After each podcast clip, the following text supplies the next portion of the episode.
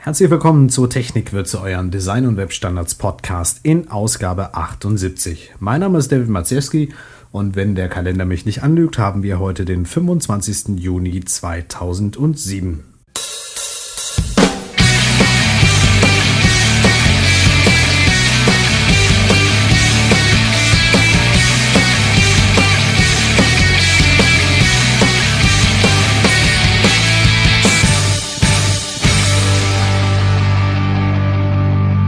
Letzte Woche Montag, das war der 18. Juni, fand in Hannover der zweite Webmontag statt.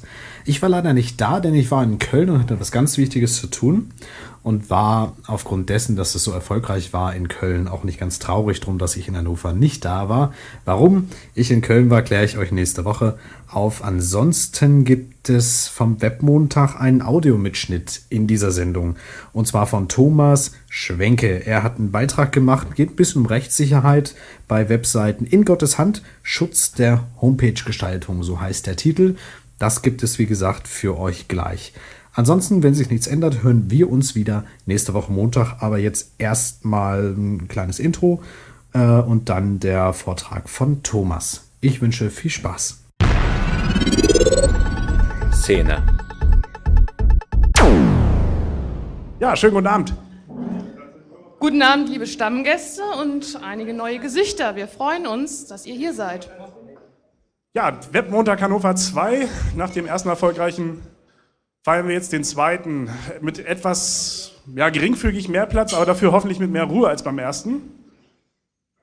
Ein bisschen Verspätung haben wir. Wir haben eigentlich geplant, um 19.30 Uhr anzufangen. Es waren auch schon ein paar Leute etwas ungeduldig, aber wir haben eigentlich noch ein paar Gäste erwartet, die ganz, ganz sicher kommen wollten. Und naja, wie das immer so ist, vielleicht stecken sie im Verkehr oder wie auch immer. Trotzdem erstmal vielen Dank fürs zahlreiche Erschreien. Wir freuen uns, so viele Leute heute Abend begrüßen zu dürfen legen auch gleich los. Vorher noch eine Bitte, soweit möglich bitte alles, was Mobiltelefone ist, klingelt, PDAs, was auch immer, bitte zumindest auf lautlos stellen. Bitte während der Demos oder Vorträge das WLAN nach Möglichkeit nicht benutzen, damit das dem Vortragenden zur Verfügung steht, dass wir ausreichend Bandbreite haben. Ja, im Grunde können wir gleich loslegen. Thomas Schwenke, ansagen wolltest du ihn, ne? Ja, ansagen wollte ich ihn. Danke, Tobias. Der Thomas Schwenke ist jemand, der so zwischen Jura und Webdesign steht. Wie genau und was genau, das wird er uns gleich erklären. Und der Titel seiner Demo heißt In Gottes Hand Schutz der Homepage-Gestaltung. Bitte schön, Thomas Schwenke.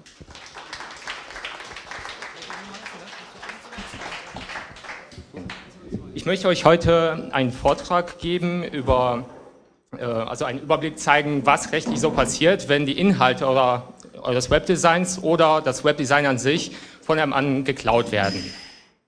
Ja, fangen wir an. Stellt euch vor, ich nehme das ein bisschen in die Hand, weil sonst hört man mich kaum. So besser. Ja, erstmal danke Leihgabe an die Technikwürze. Stellt euch vor, ihr habt eine schöne Website gemacht. Ihr habt ein tolles Logo, eine schöne Grafik. Äh, hier ein Text, an dieser Stelle eine Rezension, ein Foto, das habe ich eingebaut, sieht nicht so toll aus, ich weiß. Und äh, das Ganze ist schön benutzbar. Usability und so weiter, an alles ist gedacht. Auch der Code ist semantisch ordentlich sauber. Ihr findet die Webseite gut. Nach einiger Zeit seht ihr im Internet diese Seite. Ja, äh, die sieht fast eins zu eins aus, heißt jetzt nicht mehr Technik Würze, sondern heißt Technik Schärfe. Oh, äh, fragt man sich, darf derjenige das? Was kann ich überhaupt dagegen machen? Wo muss ich da hin? Fangen wir mit der ersten Frage an, was, äh, ob der das darf. So, dafür muss man das bisschen durch eine juristische Brille sehen. Das heißt, wir müssen alles erstmal auseinandernehmen. Wo ein Webdesigner oder Programmierer, wo die versuchen, alles zusammenzustecken, das funktioniert, nimmt ein Jurist erstmal alles in Einzelstücke auseinander. Warum macht er das? Es gibt nämlich ganz viele Schutzgesetze, das muss man sich ungefähr so vorstellen. Ganz viele Schutzgesetze, aus denen ein Schutz für die Homepage oder deren Inhalte erwachsen kann. Das muss man sich ungefähr wie Siebe vorstellen. Wir haben hier zum Beispiel das Urhebergesetz, wir haben das Geschmacksmustergesetz, wir haben hier das Gesetz gegen unlauteren Wettbewerb. Und wir nehmen den Quellcode, die Navigation, die Fotos, Texte oder auch die gesamte Gestaltung und sieben die sozusagen durch diese Gesetze durch und gucken, was einzeln hängen bleibt. Deswegen müssen wir halt alles einzeln betrachten. So, und da kommen wir zu der ersten Frage. Wie sieht es mit dem gesamten Design aus? Also, wenn wir uns das als Ganzes angucken. Das könnte zum Beispiel nach dem Urhebergesetz als ein Kunstwerk geschützt sein, als ein Werk der bildenden Künste. Das ist das, was, die, also was mir meistens begegnet ist, dass man denkt, das ist so ein Kunstwerk. Da habe ich viel Arbeit reingesteckt. Aber dafür, damit es als ein Kunstwerk geschützt wird, muss es etwas Schöpferisches sein. Das ist so eine Lehrformel. Es muss etwas Außergewöhnliches sein. Diese Webseite ist gut. Sie ist, da hat bestimmt viel Arbeit drin gesteckt. Sie ist gut gemacht. Sie ist nach den Webstandards gemacht. Aber Standards sind ungefähr das Gegenteil von Kunst. Das heißt, diese Webseite wird nicht als Kunst anerkannt, weil die halt zu gewöhnlich, wäre vielleicht falsch gesagt, aber weil die zu zweckorientiert ist. Kunst wäre zum Beispiel diese Seite. Gut, mag einer sagen, das ist Augenkrebs, jetzt ohne den äh, Gestalter zu nahe zu treten. Hier weiß man nicht sofort, wo man äh, draufklicken soll, was das jetzt ist. Farblich kann es ein bisschen wehtun, aber das ist abgefahren. Das ist abgehoben, das ist Kunst. Das heißt, es kommt alle nur auf den ästhetischen Wert an und nicht auf die gute Qualität, auf die gute Arbeit. Das bedeutet letztendlich, dass ein Teenager, der irgendwie ein paar Farbkleckse macht, die natürlich, also nicht nur ganz üble Farbkleckse, sondern die einigermaßen zusammenhängen, eher ein Kunstwerk produzieren kann als ein Webdesigner, der da Wochen davor sitzt. Das heißt, als Kunstwerk können wir das nicht schützen. Was aber möglich wäre, was weitgehend unbekannt ist, ist das Geschmacksmustergesetz. Geschmacksmuster denkt man zunächst an Schmecken mit der Zunge, aber es ist damit das optische Geschmacksmuster gemeint. Das heißt zum Beispiel eine Kaffeekanne, die besondere Form, die Bemalung der ICE-Züge oder eben auch Webseiten sind Geschmacksmuster. Und das ist die beste Möglichkeit, wie man eine Homepage schützen kann. Als Geschmacksmuster ist aber nur das schützenswert, was eigentümlich ist. Das heißt, nur die Homepage, die sich von an abhebt, kann geschützt werden. Diese Gestaltung mit Header, Navigation, Footer, hier der Inhalt, sowas haben, würde ich mal sagen, ordentliche 90 Prozent aller Webseiten, sollten sie auch. Das heißt, man muss gucken, was ist an dieser Website außergewöhnlich. Das wäre hier das Logo, das wäre zum Beispiel dieser Salzsteuer, das wären die Bären. Das heißt, wenn wir die Homepage wirklich so übernommen haben mit diesem Salzstreuer und diesen Bären, dann ist das nicht erlaubt. Dann könnt ihr das unterbinden. Auf der anderen Seite bedeutet das aber, sobald jemand diesen Salzsteuer weglässt, das Logo verändert und hier eine Tomate hinsetzt, ist der Schutz weg. Das ist leider traurig, aber weil es so viele Webseiten gibt, sagt man, es muss wirklich was sehr Eigentümliches sein. Und das Hauptdesign wird selten eigentümlich sein. Kommen wir zu den einzelnen Teilen. Als einzelne Teile sind insbesondere hier das Foto und der Text. Ein Foto wird im Urheberrecht als Lichtbild bezeichnet und hat ungefähr sofort einen Schutz. Das heißt, alles, was hier knipst und online stellt, ist geschützt. Deswegen heißt es immer nie Fotos, seien es Brötchen oder sonst irgendetwas nehmen, egal wie toll das ist, es ist geschützt. Das heißt, auch hier könnte man verlangen, dass derjenige das runternimmt. Wenn wir jetzt aber als Gegenbeispiel diesen Salzsteuer nehmen oder diese Bären nehmen, das ist kein Lichtbild mehr. Auch wenn diese Bären mal ein Foto waren, sobald sie im Computer ein bisschen bearbeitet worden sind, wenn die Richter sagen, nee, das ist kein Foto mehr, das ist ein Programm. Und ein Programm kann nicht so einfach geschützt werden wie ein Lichtbild. Das heißt, einmal knipsen, zehn Sekunden, an so einem Bild arbeiten, sagen wir mal eine halbe Stunde oder eine Stunde, Foto geschützt, diese Grafik ist nicht geschützt. Das weiß ich aus eigener leidvoller Erfahrung. Texte. Texte werden auch geschützt, wenn sie einen gewissen schöpferischen Grad haben. Der ist nicht ganz so hoch wie bei Webseiten. Das heißt, wenn ich sage, ich ging heute essen, dann ins Bett, das wird nicht geschützt, das sind kleine Tatsachen. Wenn ich aber sage, heute hatte ich einen ganz tollen Abend, der Mond war voller Sterne, nee, der Himmel war voller Sterne oder so etwas, dann hat es etwas Schöpferisches, etwas Eigentümliches und das wird geschützt. Eine solche Rezension zum Beispiel enthält eigene Gedanken, eigene Formulierungen und ist geschützt. Auch wenn ihr zum Beispiel Werbeaussagen macht, was wir hier bei der, Technik, bei der Technik wird sie oben sehen, also diese Formulierung, dass man gekonnt sagt, was hier gemacht wird, auch das wird geschützt. Das heißt, alles, was so pauschal gesagt über dem üblichen Blabla ist, wird geschützt. Das heißt, auch den Text könntet ihr, die Übernahme des Textes könntet ihr verbieten. Der dritte Punkt ist das Wettbewerbsrecht, das Gesetz gegen unlauteren Wettbewerb. Grundsätzlich äh, besteht danach eine sogenannte Nachahmungsfreiheit. Das bedeutet, Man kann grundsätzlich alles kopieren, was man will, solange es nicht als Urheber nach dem Urhebergesetz oder Geschmacksmustergesetz geschützt ist. Ausnahmen sind, wenn man den guten Ruf ausbeuten will oder den Ruf schädigen will. Hier sehen wir, es war Technik Würze. Die Technik Würze ups, ist zu Technik schärfer geworden. Nehmen wir mal an, die wären beiden jetzt zum Beispiel Webdesigner würden in Konkurrenz stehen. Dann würde sich hier die Technikschärfe den guten Ruf von Technikwürze zu eigen machen. Die würden ihn ausbeuten, sozusagen dem Kunden zeigen und der würde sich vielleicht denken, oh, Technikschärfe, ich kenne Technikwürze, das ist ein guter Podcast. Die müssen gute Arbeit machen. Das wäre eine Rufausbeutung. Und auch das wäre geschützt. Zum Beispiel die Olympiaringe haben sogar ein eigenes Gesetz, nachdem sie geschützt sind. Muss man sich vorstellen, ja. Ähm, noch, etwas, ups, noch etwas zu dem Code zu der Codierung der Seite. Da wird man kaum was erreichen. Computerprogramme, erstens die Frage, ob HTML-Code überhaupt ein Computerprogramm ist, aber mal davon abgesehen, werden nur geschützt, wenn sie individuell sind. Das heißt, man muss sich die Frage stellen, hätte ein Dritter, wenn man mir die Aufgabe gegeben hätte, das auch so gemacht? Das kann man sagen, beim richtigen Programm gibt es viele Wege, da ist es möglich, je kreativer das ist, desto weniger hätte er das gemacht. Also vielleicht ein Window-Pop-up ist es nicht, aber wenn ich irgendwie eine komplizierte Fehlerabfrage mache, das ist es. HTML ist eine Formatierungssprache und die wird, beziehungsweise sie sollte bei den meisten gleich aussehen. Deswegen wird man dadurch keinen Schutz erlangen. Das heißt, zusammenfassend kann man sagen, eine Website wird nur dann geschützt, wenn die wirklich eigentümliche Inhalte hat. Wenn diese entfernt, hat man kaum einen Anspruch darauf, dass es geschützt wird. Außer es ist ein Foto oder es sind Textübernahmen. Das war jetzt so ein kurzer Überblick darüber. Wenn ich jetzt komplett in die Breite einsteigen würde, würde es zu lange dauern. Das kann man sich fürs nächste Mal vorbehalten. Gehen wir jetzt mal zu dem Praktischen über. Was kann man jetzt machen, nachdem man das gesehen hat? Wie geht man vor? Ja, als erstes Beweise sichern. Beweise sollte man an zwei Stellen sichern. Erstmal, wenn man seine Homepage oder die Website online gestellt hat. Denn wenn es später darum geht, dass derjenige behaupten wird, nee, nee, ich war als Erster da oder wir haben das gleichzeitig gemacht, kann man dem vorhalten. Guck mal, ich hatte an dem Tag, war meine Homepage schon online. Wie sieht's mit dir aus? Und der zweite Zeitpunkt ist, wenn man die Verletzung sieht. Das heißt, wenn man diese Kopie im Internet sieht. Wie erhebt man am besten die Beweise? Es kann nämlich auch passieren, dass derjenige, während man zum Beispiel im Prozess ist oder beim Rechtsanwalt, die Website einfach vom Server nimmt.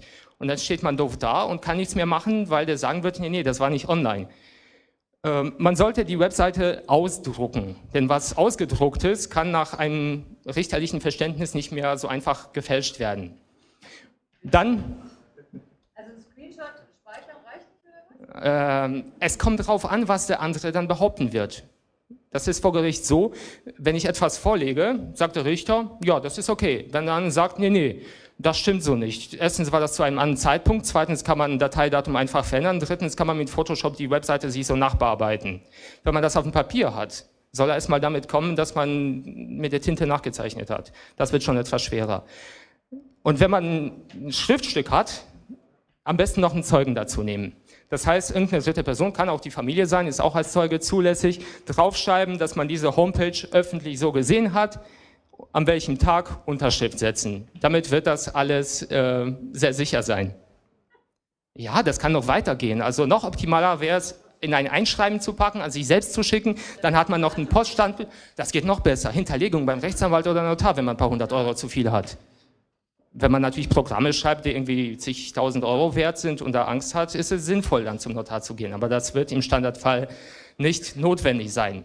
So, wenn ich den Beweis jetzt mal habe, was mache ich dann? Da würde ich sagen, menschlich bleiben, denjenigen anschreiben. Gut, mit der Übernahme hat er eigentlich gezeigt, was er vom geistigen Eigentum hält, nämlich nicht viel, aber man kann es versuchen. Ich würde ihm dann auch eine Frist setzen, eine Woche, oder ich gehe zum Rechtsanwalt. Mal gucken, wie der reagiert.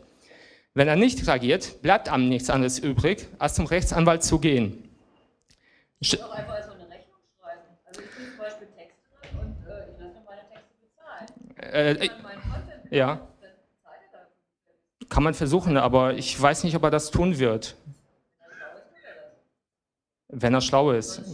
Wenn er schlau ist, hätte er das aber auch nicht gemacht. Aber gut, ist natürlich auch ein Weg, kann man versuchen. Also da ist, da kann man so kreativ sein, wie man möchte. Also wie man dieses Anschreiben formuliert, ob man das als eine Bitte nimmt. Also es kommt darauf an. Wenn es nur wirklich irgendwie eine Grafik ist, kann man bitten. Wenn der wirklich volle Texte abgetippt hat, da hat man auch einen Anspruch auf Schadensersatz. Da kann man durchaus sagen, bitte bezahle es mir. Aber das muss man dann rechtlich durchdrücken. Und dafür ist eigentlich der Rechtsanwalt dann da. Und zu dem geht man hin. Das ist wie, ähnlich wie beim Arzt. Am besten, man kennt jemanden, der einen guten kennt. Wenn nicht, gibt es viele Internet-Suchservices.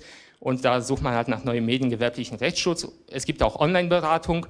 Und am besten, man ruft vorher kurz an, schildert den Sachverhalt und fragt ungefähr, was es kosten kann. Die Kosten, bevor es vor das Gericht geht, können zwischen 13 und wahrscheinlich und 240 wahrscheinlicher Euro betragen. Es kommt auf den Umfang an. So eine Mitte wäre ganz nett. Dann die Frage, was macht der Rechtsanwalt? Er prüft die Erfolgsaussicht. Das heißt, wenn er sagen wird, nee, das wird keine Chancen haben, ist klar, ihr werdet auf den Kosten sitzen bleiben. Das wird nichts geben. Wenn er sagt, ja, so wie in diesem Fall, hier haben wir ganz gute Erfolgschancen, wird er eine sogenannte Abmahnung formulieren. Und in diesem Fall ist sie auch berechtigt. Das heißt, er wird den anbitten, eine Unterlassungserklärung zu schreiben und die Rechtsanwaltskosten zu übernehmen.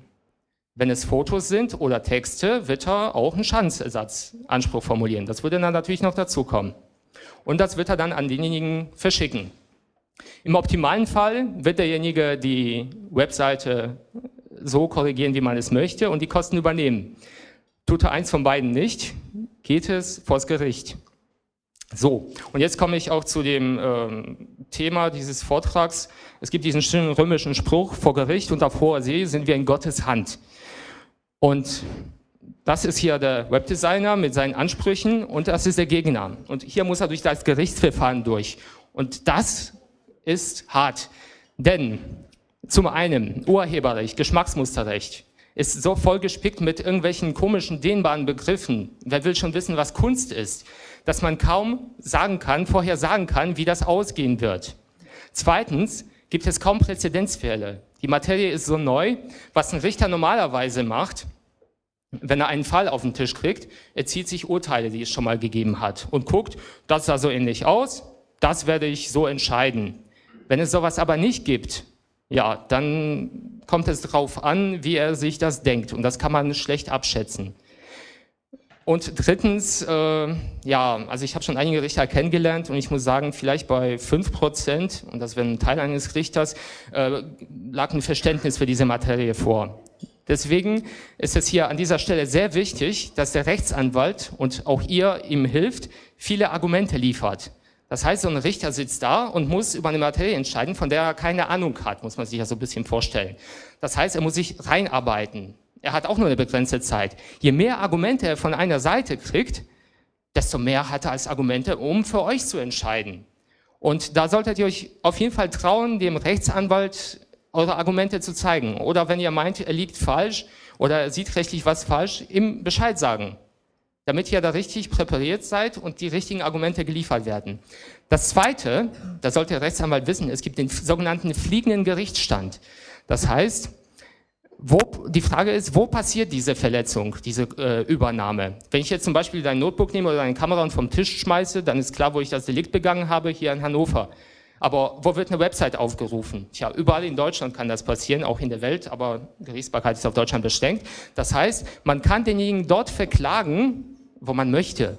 Das heißt, ein basierter Rechtsanwalt sucht sich natürlich einen Richter aus, zum Beispiel, wenn ich, sagen wir mal, es geht um äh, Widerrufsbelehrung, würde ich nach Hamburg gehen, zum Landgericht Hamburg, die machen immer so komische Urteile. Ähm, ja, so sieht's aus. Also man muss sich das wirklich, man kann sich da den Richter quasi aussuchen. Und das sollte der Rechtsanwalt tun. Und damit kann, hat man sozusagen einen kleinen Vorteil gegenüber dem Gegner. Ja, sieht so aus. Gut, das wäre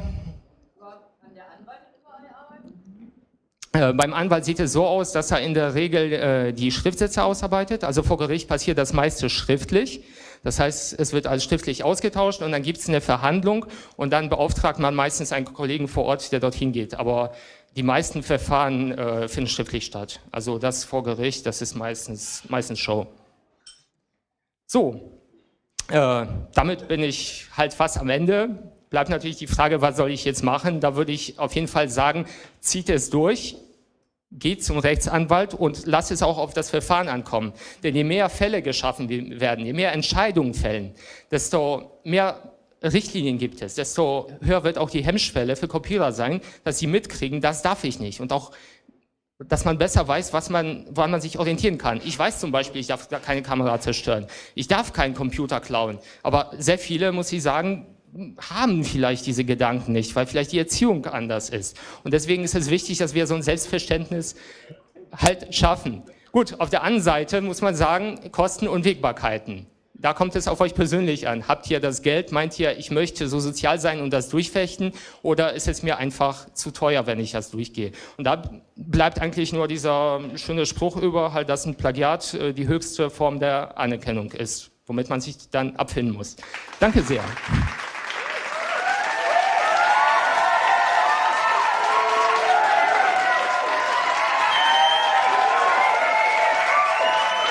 Danke sehr.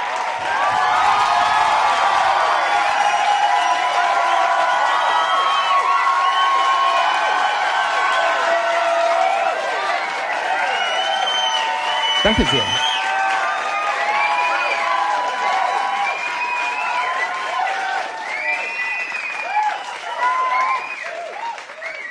Ja, okay, war ein bisschen übertrieben, der Applaus. Bis nächste Woche Montag. Bye.